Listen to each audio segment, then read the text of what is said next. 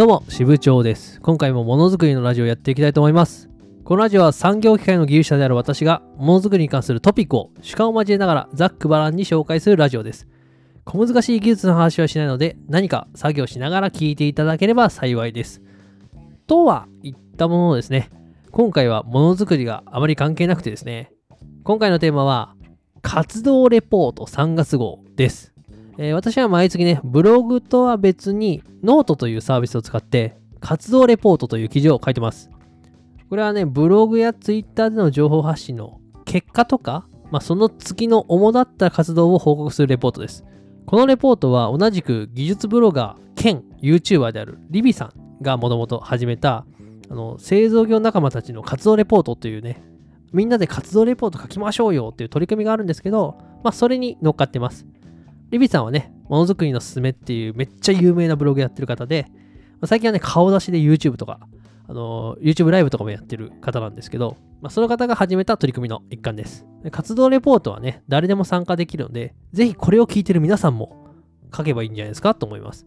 まあ、一応ね、レギュレーションみたいなのがあるんで、詳しくはリビさんの記事を読んでもらえればと思うんですけど、まあ、それはね、ポッドキャストの概要に概要欄に貼っとくので、俺も活動レポート書きたいなっていう人は、まずそれ見て書いてください。じゃあ今月の振り返りに行くんですけど、まあ、今月はね、いろいろと結果が出たっていう1ヶ月でした。昔からね、僕、何かを継続する、まあ、もう本当に続けていくってことだけが得意だったんですよ。なんか、気質かどうかわかんないんだけど、まあ、1日でもサボったら、俺の心臓は止まるんだっていう、なんか、今しべのくさびをですね、あの気軽に心臓に突き立てることができる勝負なんですね。まあ、というのもね、あの継続すると、まあ、なんか結果必ず出るよねっていうのを、まあ、経験として知ってるから、まあ、そういうことができるのかなと思ってます。まあ、なんかね、続けると、まあ良くも悪くも何も起きないってことはなくて、なんか起きるんですよね。だから、なその、なんか起きるっていうのが好きで、まあ、結構、なんか始めたら、もうなんか起きるまでひたすら続けるっていうことをよくやってます。で、な何を続けたかって話なんですけど、まあ、実はね、3月でブログを始めて3年経ちました。私はね、あの、支部長技術研究所という技術ブログやってます。主にね、機械設計とかものづくり関係全般の技術と発信をブログで行ってます。なんでブログを始めたかっていう理由はね、いっぱいあるんだけど、まあ、一つはね、閉塞感みたいなものがありました。3年前の自分はね。あの、ある程度ね、仕事に慣れてきて、まあ、仕事はまあそこそここなせるんだけど、なんかね、自分の成長を感じないというか、社会全体で見て、自分は技術者としてどのぐらいの力量なんだろうとかね、まあとにかくその伸びとか、その先っていうのをなかなか自分の中で感じることができなかったんですね。まあ、結構これあるあるだと思います。まあ30代前後のあるあるだと思うんですけど、まあなんて言うんだろうな、会社に閉じ込められてる感じがすごいありました。そこでね、自分が学んできたことをまあ外向けに発信することで、まあ、アウトプットを通じてね、技術の学び直しをしたり、会社以外にもなんか自分の軸みたいなのを持ってたらいいなぁと漠然と考えてたんですね。で、そこでちょうど、ちょうどっていうとちょっとあの、言い方が悪いんですけど、コロナが流行り始めたんですよ。そこまではね、ずっとなんか月の残業時間って、僕60時間が基本で、まあ多い時は80とか100とかバンバンやってたんですけど、コロナの影響で一気にこうグッと残業が絞られたんですね。で、結構時間が空いちゃったんです。空いたというか、まあ、空いちゃったというか、空いたんですね。だからそれは逆にチャンスだと思って、そこで一気にブログを始めたという感じです。で技術ブログってね、結構ニッチな業界ではあるんだけど、3年前にももうすでにね、人気のブログってああったんですね。で、それこそ機械分野だと、まあ、先ほど紹介したリビさんのものづくりのすすめとか、あと機械設計士の中だとね、超ド定番なんですけど、機械設計士のメモブログとかね、そういうめちゃくちゃ強いブログっていうのはすでにありました。で私はね、完全に後発なんで、まあ当然差別化が必要になります。まあ、そこでね、どういう風に差別化したかっていうとね、僕はね、ふざけるっていう選択肢を取りました。あの技術ブロガーって基本みんな真面目なんですね。だからすげえ教科書みたいにきっちりとした記事を書くんです。でそこに目をつけて、あえて、まあ、砕いた表現で、まあ、誰にでも分かりやすく、まあ、親しみやすくってね、記事を書いたら、これいい差別化できるんじゃないの？ということに気がついて、まあ、そういうコンセプトで始めたんですね。あと、まあ、プラスで自分のパッションをぶつけるということもやりました。みんなね、技術の紹介だけで自分の意見ってあんまり書かないんですね、技術ブロガーの人って。だからね、私あえて記事のまとめのところに自分の思いとか、まあ、こうしていきたいよねっていうことを書いたりして、まあ、それも差別化としてやってましたね。まあ、それが、まあ、そこそこですね、当たりまして、まあ、今に至るという感じです。そんな感じで、ね、つらつらと3年間ブログやってきたんですけど、3年前と今とでですね、おかげさまでガラッと世界が変わりました。いやー、ありがたい限りですね。こう、応援してくれる皆さんもそうですし、いろいろ声かけてくれる皆さんもいるんで、そういう方々に支えられて、こう、自分の世界がね、変わったっていう感じがします。じゃあね、本題ですけどね、今月そんな感じで続けてたことがどんな結果になったかっていうのも報告していこうと思います。まずブログです。はい、ブログ。えー、今月、今月というかね、3月ですね。3月で執筆開始から3年経ちました。えー、3月に書いた新規の記事は0件です。ズコって感じですよね。今、あれだけブログを語ってたのに、書いてないんかいと。まあそんな感じなんですけど、そうなんです。書いてないんですね、3周年なのに。いや、書こうとは思ったんだよ。まあ言い訳だけどね。でも、書けませんでした。ただ、記事自体はね、いろいろ書いてるんですね。あの、僕、ブログのコンセプトとずれてたりとか、ブログに書くほどの内容ではないなっていう内容は、まあ先ほど言った、あの、ノート。ノートっていうサービスを使って記事書いてます。今月はね、2本の記事をノートに投稿したんですよ。それはね、チャット GPT を使った技術士試験対策シリーズっていうのを書いてます。これがね、なかなか反響があるんですね。まあ最近ね、話題が尽きないチャット GPT を使ってるからっていうのが一番大きいんですけど、このチャット GPT を使ってですね、国内最難解の技術士系の資格ですね、の技術士第二次試験の問題を解いてみたり、まあ、回答の添削をやってみたりということをやってます。まあ、この記事自体はね、別に、あのー、読んでも読まなくてもいいんだけど、チャット GPT はマジで使った方がいいですよ。本当に。これね、触るか触らないかで、マジで世界が変わる、変わるというか、全然違いますから。早く触ってちゃんと使った方がいいです。ということを今日は伝えたいと。まあ、とりあえずそのチャット GPT 関係で2本記事書きましたよということですね。まあ、それに加えてですね、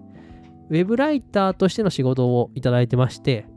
今月はロボカルさんという会社から、まあ、オウンドメディアの記事ですね。2本あのご依頼いただいて書きました。2本とかね、まあ、厳密に言ったら1本で、まあ、3月に2本掲載されたって感じなんだけど、あとね、あのー、株式会社モノトさんが運営している、はじめの工作機械という情報サイトですね。えー、ここの情報サイトの中でも、私の連載がね、始まりました。え、ー、と、1年でね、だいたい6本ぐらいを書いていく予定です。非常にありがたい話をいただきました。1本目のテーマはですね、もうテーマというか1本目の記事書いてまして、公開されてます。えテーマはですね、AI が切り開く工作機械の新たな可能性とは？工作機械の AI 活用事例です。なので、あの概要欄にリンク貼っておきますんで、ぜひ見てください。ということでね、結局1ヶ月で5本ぐらい記事書いてるんですよ。あの自分のブログ書いてないだけでね。まあ、ちょっとね、本当にね、自分のブログもね、書きたいんだけど、まあ、いただけるお仕事もやっぱこなしていきたいんで、まあそこバランス取りながら、やっぱね、自分の発信とか、やっぱちゃんとやっていこうかなと思ってます。来月こそはという感じですね。次、ツイッターです。えー、ツイッター、あの、毎日朝晩とね、あの、技術情報の発信してます。まあ、ツイッター自体はね、そんな言うことないんだけど、え、ー、と、今月はですね、フォロワーさんが884人増えて、えー、1万3635人のフォロワーさんになりました。ありがとうございます。でね、今月で初めて万バズというものを経験しました。まあ、ちょっとそのツイッターの書いた文章をね、ちょっと読ませてもらうと、タイトルがですね、こち亀と特許です。漫画こち亀の内容が理由で、三菱電機の特許出願が拒絶されたことがある。こち亀の72巻の話の中で、類似のアイデアがあるということから、出願特許の進歩性を否定した。特許審査においてこち亀が参照される例は結構あるらしい。逆に言えば、こち亀はアイデアの宝庫なのでは？というツイートです。まあ、そのツイートをね、ツイッターを継続すると、まあ、こういうマンバズっていうのもあるんだなと思いました。このツイートの内容的にはね、僕はあんまり好きじゃないというか、技術的な情報発信としては何か意味があるのかっては微妙な発信だと思ってますけど、まあまあ、こういうのが伸びやすいのもわかるし、まあ、たまにはこういうのもいいでしょうという感じです。大体お前のツイートそうやんけって言われたらそうなんだけど、続いてね、ポッドキャストです。これです、これ。えっ、ー、と、配信はね、あの3月で4ヶ月目となりました。で、3月中に新規の配信4本。で、累計が、まあ、これ今、投稿しているのを入れると22本です。で3月もね、サボらずに1週間1本のペースで、ポッドキャストの更新ができました。さらにですね、喜ばしいことに、少しずつこのラジオを、聞いてくれている皆さんも増えていってます。あのね、結構伸びてます。本当にありがとうございます。最近ではね、あの、Apple のポッドキャストランキングにもランクインするようになってきました。えー、テクノロジー部門。まあ、これを、このラジオはテクノロジー部門で合ってるかどうかは置いといてですね、最高38位です。で、総合ランキングですね、最高124位となってます。まあ、すごいのかどうか、正直 数字を聞いてもよくわかんないんですけど、あのね、総合124位って、その周辺ってお笑い芸人とかアイドルとかわらわらいる領域なんですね。だから、一瞬でもこのものづくりのラジオがそこに食い込めたっていうのは、手前味噌ながらね、なかなかいいんじゃないかなと思ってます。これもね、やっぱね、継続が効いてるということですね。皆さんもね、聞いてくださってるこのポッドキャストなんですけど、なんと、製造業系ポッドキャスト日本一です。まあ私しかいないんです。まあ私調べですけどね、本当に 他にいたら申し訳ないんですけど、それでも他の方がいたとしても、多分その人と比べたら伸びてると思う、多分。結構調べたけどいなかったからね。ということで今後もこのニッチ分野のパイオニアとして、あの、この分野ね、開拓していこうと思いますんで、正直仲間が欲しいので、ポッドキャスト興味あるよっていう方ね、簡単に始めれるからおすすめです。はい。日本2位になってください、あなたも。まず始めてね。続いて、交流期です。あのー、私はね、交流期といって、SNS 経由で月に1人とか2人とかね、技術者に実際会ってお話ししようという企画をやってます。今月はね、キャドウチさんとお食事に行かせていただきました。キャドウチさんとはね、昨年もお食事に行ったので、これで会うのは2回目です。今回もね、非常に有意義な、あのー、議論ができました。キャドウチさんという方がどういう人かというとですね、名前の通り、CAD 業界の人です。まあ、まんま、まんまですけどね、本当に。あのね、この CAD 内さんね、結構フォロワーの、ツイッターもやってて、フォロワーの伸びもすごいし、あの、CAD コミュニティっていうのも立ち上げてね、勢いがある人です。CAD を教える人とか、CAD を使ってる人とかっていうのは、ブロガーとかね、ツイッター上にもいっぱいいるんだけど、あのそもそも CAD 業界の人っての確かにいなかったなと思って、あの、CAD 内さんはやっぱ注目度は高いと思います。で、めちゃくちゃ上から目線になって申し訳ないんだけど、あの、キャドウチさんの発信見るとね、結構いい SNS センスを感じます。あの、前向きな発信すごくするし、やっぱつぶやいてる内容もね、面白いので、あの、センス高めです。だから今後もね、キャドウチさんね、非常に要注意人物としてね、注目していくといいんじゃないかなと思います。えー、次ですね、技術士への道ということですね。技術士を目指して頑張ってましたけど、とうとうですね、今月、技術士第二次試験に合格し、無事に技術士になることができました。ありがとうございます。まあ、これもね、あのさっき言った継続の結果の一つですね。まあ、正式に言うとですね、あの機械部門の技術士となります。で、早速なんですけども、春山さんという方がですね、中心に開催している Twitter スペースの技術士のすすめというものにも3月に参加させていただきました。この技術士のすすめっていうのはね、毎月何らかの企画が開催されていくので、まあ、技術士を目指すって方はぜひ参考にしていただければと思います。まあ、今後もですね、技術士の認知拡大の活動にね、積極的に取り組んでいく所存です。あとね、早速ですけども、あの受講生のサポートとかにも取り組んでます。えー、5月にはですね、あの40分ぐらいの結構長い講義を行う予定もありまして、今その資料をね、準備している最中です。結局ね、技術試験終わったのに、また技術試験の本とかあって勉強してるわけですね。まあ、あの、何なんだって自分でも思うんですけど、まあ、まあ、指導という立場になりますんで、まあ、今後ね、そうやって受験者をサポートしてですね、まあ、技術士を拡大していけるように頑張ろうかなと思ってます。まあ、技術士になったっていうのは嬉しいんですけど、まあ、本当にここからがスタートだっていう気分です。まあ、技術士として何ができるかってことですね。それがすごく大事だと思うんで、まあ、それを考えてね、自分が持ってる価値ですね。まあ、今のこういうポッドキャストとかもそうだし、ブログとかもそうなんですけど、そういうものと掛け合わせて、なんかいろいろ生み出せたらなと思ってます。えー、次、告知なんですけど、まあ、このポッドキャストをね、毎回聞いてくれてる方は、耳にタコができているであろう告知ですけども、えー、私が記事を執筆したですね、専門誌、機械技術4月号、出ました、とうとう。4月号なんですけど、まあ3月に出るんですね。あの出ましたんで、これが発売されております。機械技術4月号特別増大号ですね。40ページ近く私記事を書いてますので、ぜひ買っていただければなと思います。なんとですね、この機械技術4月号、Amazon、あの Amazon でですね、機械関連雑誌のカテゴリーで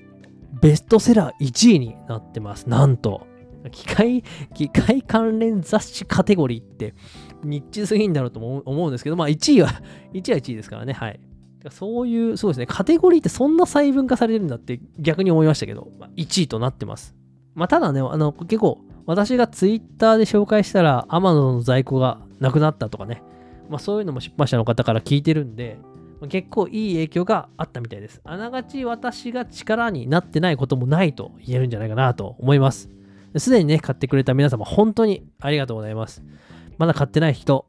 あの、Amazon にね、今なら、今ならね、なんと、もうベストセラー1位の本ですけど、機械関連雑誌のね、在庫まだありますんで、早いもん勝ちですよ、皆さん。ということでね、あの、早くしないと5月号出ちゃうので、4月号があるうちにね、あの興味ある方、ぜひ買っていただければと思います。ということでね、まあ、おかげさまで大きな反響いただいてますけども、あのー、まだね、確定ではないんですけど、まあ、何やらね、この機械技術の雑誌の中で、私の連載がもらえそうな雰囲気があるんです。また確定じゃないですけどね。なんで、まあ、またはっきりしたことはね、決まったら告知しようと思うんですけど、このようにですね、まあ、技術雑誌にあの記事を寄稿するとか、そういう仕事がもらえたのも、まさにね、この情報発信活動を継続していたおかげだと言えるかなと思います。今はね、この裏で、あの来年本も出版しますので、まあ、その執筆活動を進めているというところです。引き続き頑張っていきます。